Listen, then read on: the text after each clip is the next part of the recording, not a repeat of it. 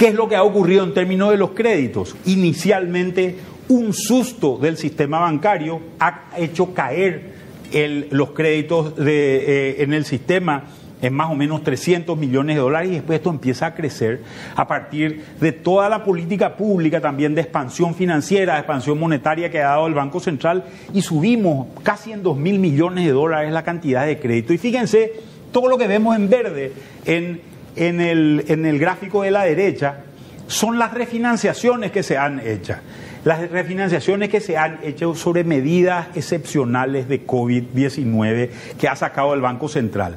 Lo de abajo en azul es lo normal. Fíjense que hoy tenemos mucho más reestructurado bajo medidas COVID que lo que normalmente se hacía.